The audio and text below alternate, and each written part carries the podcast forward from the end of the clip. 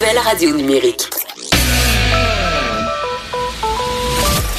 Sa dernière chronique fait jaser? Écoutez pourquoi. De 14 à 15. On n'est pas obligé d'être d'accord. Cube Radio. Alors, vous le savez, le dossier des maternelles 4 ans pour tous, c'est un dossier qui est vraiment au cœur de tous les débats en ce moment dans le domaine de l'éducation. Et euh, on apprend donc que le gouvernement va procéder à l'embauche de 3000 enseignants du primaire d'ici quatre ans. Et ça, c'est pour pouvoir les postes créés par l'implantation des maternelles quatre ans partout en province. Mais attention, ça, c'est, quand on parle de 3000 embauches, c'est si il y a 50 des enfants de 4 ans qui fréquentent la maternelle. Parce qu'on le sait les parents vont avoir le choix. Est-ce qu'ils l'envoient à maternelle 4 ans ou ils l'envoient euh, euh, au CPE ou dans une garderie? Mais si c'est 80 des enfants de 4 ans qui s'en vont à la petite école, on va avoir besoin de 5000 enseignants. Alors, comment on fait pour faire face euh, à tout ça? On en parle avec quelqu'un qui est euh, notre chouchou en matière d'éducation. tout à l'heure, c'est notre chouchou en matière d'immigration. Euh, Égide Royer, donc euh, spécialiste en enseignement et professeur à l'Université Laval. Merci beaucoup d'être là aujourd'hui. C'est plaisir. Vous, vous avez déjà réfléchi à tout ça, puis vous avez déjà trouvé, écoutez, j'en ai ici six devant moi. Vous avez écrit euh, à ma collègue Marie-Pierre Caillé six solutions. Alors, comment on fait pour régler ce problème-là? Parce que 3000 euh, emplois, c'est beaucoup quand même. Oui, en ce qui concerne, là, si on parle carrément du personnel que ça nous prendrait, la première, euh, le premier élément, ça va être de valoriser et d'informer comme il faut, là, ce qu'on appelle les deck back je, je peux m'inscrire, moi, en éducation à la petite enfance et en même temps, une partie des cours que je vais faire au collégial vont compter dans un baccalauréat en enseignement préscolaire primaire à l'université. D'accord. Donc, au lieu d'avoir un programme qui durerait euh, quatre ans à l'université, c'est trois ans. La deuxième chose, peut-être encore plus rapide, je suis déjà un bout ou moi, on est déjà des éducateurs, des éducateurs à la petite enfance. D'accord. La possibilité d'avoir une forme euh, de reconnaissance de notre expérience pour être capable, tout en travaillant, de faire notre pédagogie à l'université pour aller chercher, entre autres, un, diplôme en enseignement préscolaire primaire. D'accord. La troisième possibilité, c'est que là, ça devient un niveau, ça, le préscolaire. On va maternelle 4 ans, maternelle 5 ans. Donc, il va falloir que les universités soient nettement beaucoup plus proactives et créent carrément des programmes d'enseignement qui euh, vont vers la maternelle, euh, qui sont carrément des programmes du préscolaire et qui tiennent compte des particularités des enfants de 4 ans et 5 ans. Et ça, ça implique qu'on peut faire une journée, le jour où on a ce type de programme-là, où on l'annonce, on peut faire un peu comme un Canadien de Montréal ou une autre équipe de hockey, faire du faire du, du, entre guillemets du scouting, du dépistage, oui, oui. et aller rencontrer des jeunes de quatrième et de cinquième secondaire en disant avez-vous déjà pensé faire carrière au préscolaire, avez-vous déjà pensé travailler comme pédagogue avec des petits au niveau de la maternelle 4 ans, maternelle 5 ans, et carrément avec des gens qui font déjà le métier, qui mm. vont faire la promotion de ce métier-là. Mais euh, je comprends tout à fait l'idée, mais dans, dans cette perspective-là, il faudrait aussi valoriser l'enseignement euh, auprès des, des, des, plus jeunes enfants. Or, on s'entend, Monsieur Royer, euh, en ce moment dans la société, c'est pas la chose qui est la plus valorisée. Que ce soit justement les gens qui sont euh, éducateurs, euh, éducatrices, ou que ce soit les gens, les enseignants très souvent des enseignantes qui travaillent dans la petite enfance. Premièrement, au niveau des salaires, c'est pas ce qui est le plus valorisé, et dans la société en général, on est d'accord que c'est pas les gens qui ont la plus grande reconnaissance nécessairement. Donc, est-ce que c'est pas d'abord par là que ça devrait commencer aussi une meilleure valorisation de ces de ces emplois-là ou de ces rôles-là dans la société? Oui, c'est implicite de toute manière qu'il faut se revaloriser pour l'ensemble, pour l'ensemble de la, la carrière d'enseignant. Mais présentement, regardez, admettons que vous êtes éducatrice de petite enfance, la possibilité d'avoir un salaire, l'échelle maximum du salaire des enseignants, écoutez, l'échelle de salaire au primaire pour au secondaire, c'est la même, là. Mm. la possibilité d'aller chercher euh, peut-être un salaire qui d'ailleurs va aller beaucoup plus rapidement, puis se rendre jusqu'à 85 000 comme enseignant au niveau du préscolaire, que ce soit préscolaire primaire ou secondaire, c'est pas nécessairement des emplois de mauvaise qualité, au contraire. L'autre élément, une question de valorisation sociale. Mais l'autre idée aussi, c'est que de travailler à deux. Prenez, prenez la maternelle 4 ans, C'est deux adultes, une éducatrice de petite enfance avec, euh, je vais tout mettre ça au féminin, avec une enseignante.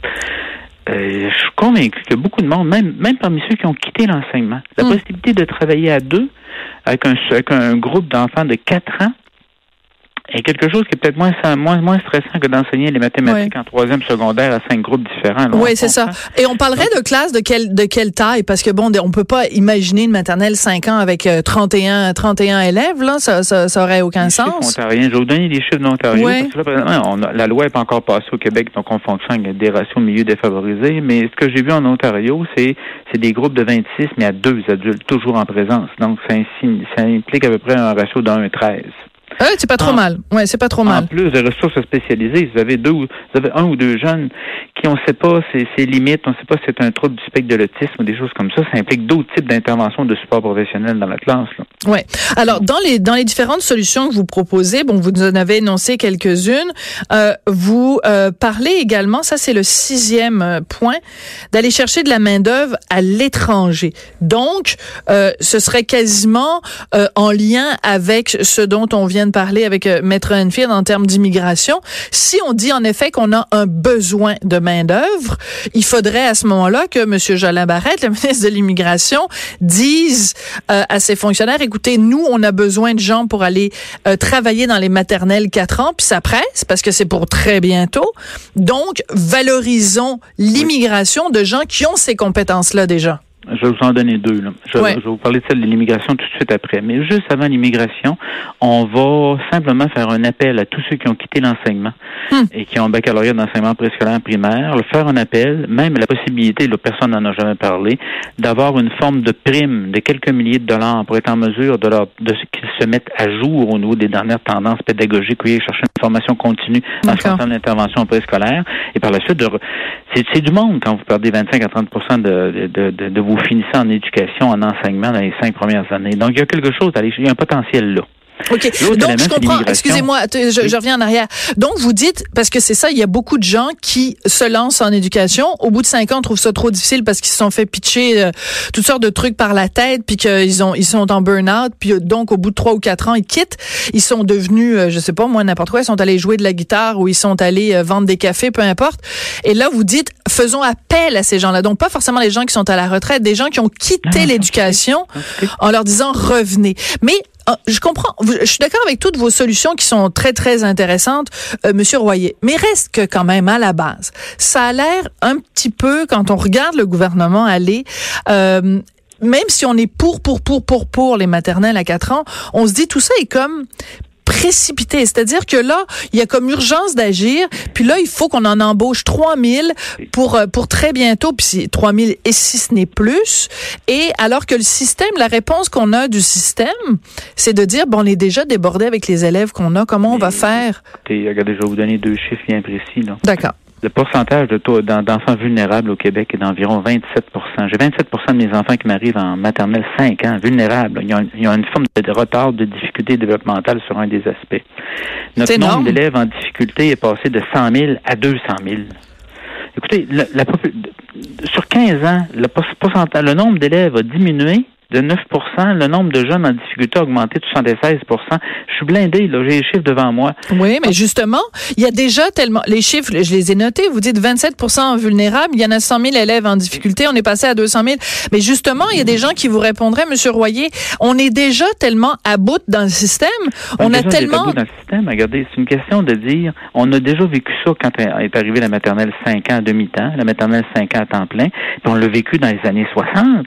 Écoutez, moi, j'ai fait mon quand, entre autres au secondaire et au cégep, et même à l'université, on manquait d'enseignants. On était recrutés à l'étranger, d'où votre deuxième point.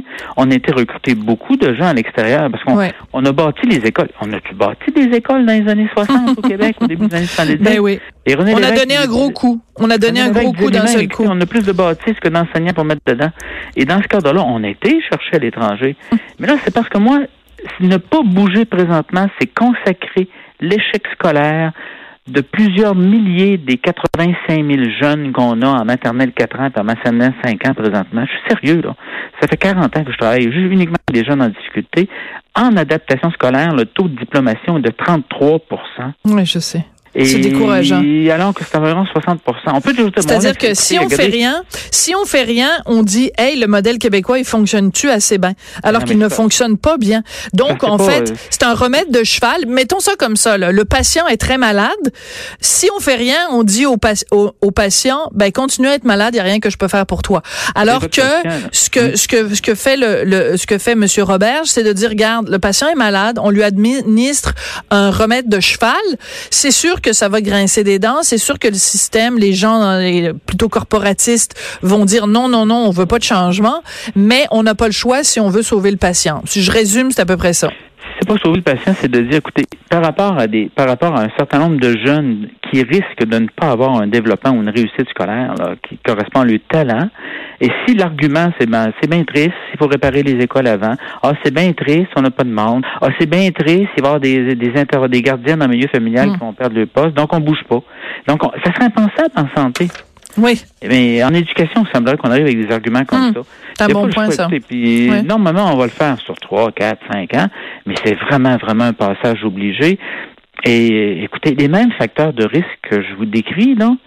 Ils ont baissé en Ontario. Je suis sérieux. Ils bon, ça c'est important. En Ontario, on a les études comparatives. Ça c'est important, euh, Monsieur Royer, parce que bon, ben vous et moi, ça fait, je sais pas, deux ans, trois ans qu'on se mhm. parle, puis que vous revenez tout le temps. Vous êtes un ardent défenseur euh, de, depuis les tout débuts de la maternelle 4 ans, et le comparatif avec l'Ontario est quand même probant. Donc, moi, je, je, voudrais vous poser la question. Quand vous avez vu depuis des semaines, là, euh, le, le, que ce soit les oppositions, que ce soit, je parle au niveau politique, que ce soit euh, dans, dans, dans le milieu scolaire, des gens qui, se, qui sont collés au plafond à cause des maternelles 4 ans, êtes-vous surpris de cette réaction aussi euh, viscérale contre les maternelles 4 ans pour tous? C'est un genre de croisade où la majorité des gens là-dedans ont des intérêts, tout simplement.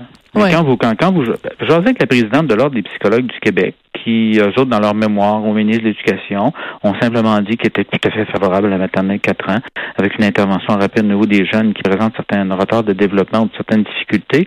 L'Ordre des psychologues, c'est là pour protéger le public. Oui. Une centrale syndicale, c'est là pour protéger ses membres d'abord. C'est là le réseau d'associations. Ils font leur travail. Mais quand on arrive avec des études où on compare la maternelle 3 ans française avec euh, le, les CPE québécois en disant mm. c'est beaucoup meilleur les CPE québécois. Là, ça frôle la, la mauvaise foi, la légèreté. Ben, oui, c'est ça. C'est qu'on compare des pommes, euh, des pommes et des oranges. Merci beaucoup. Ça a été un plaisir euh, de vous parler. Tiens, justement, moi, j'allais à la maternelle trois ans parce que je suis née en France. Puis, ben, voyez, je me, je me, sorti de je, je m'en, je m'en porte, je m'en porte pas si mal que ça. Merci beaucoup, Monsieur Royer. Ça a été un plaisir de vous parler. Gilles Royer, donc spécialiste en éducation, professeur à l'université Laval. Vous allez écouter, on n'est pas obligé d'être d'accord. Joanie Henry à la mise en onde et Marie-Pierre Caillé. Ah, mon Dieu, Luc Fortin, euh, Jean Lajoie. Tout le monde a participé à la recherche aujourd'hui. Merci beaucoup d'avoir été là. Je vous laisse en compagnie de Mario Dumont et Vincent Dessureau.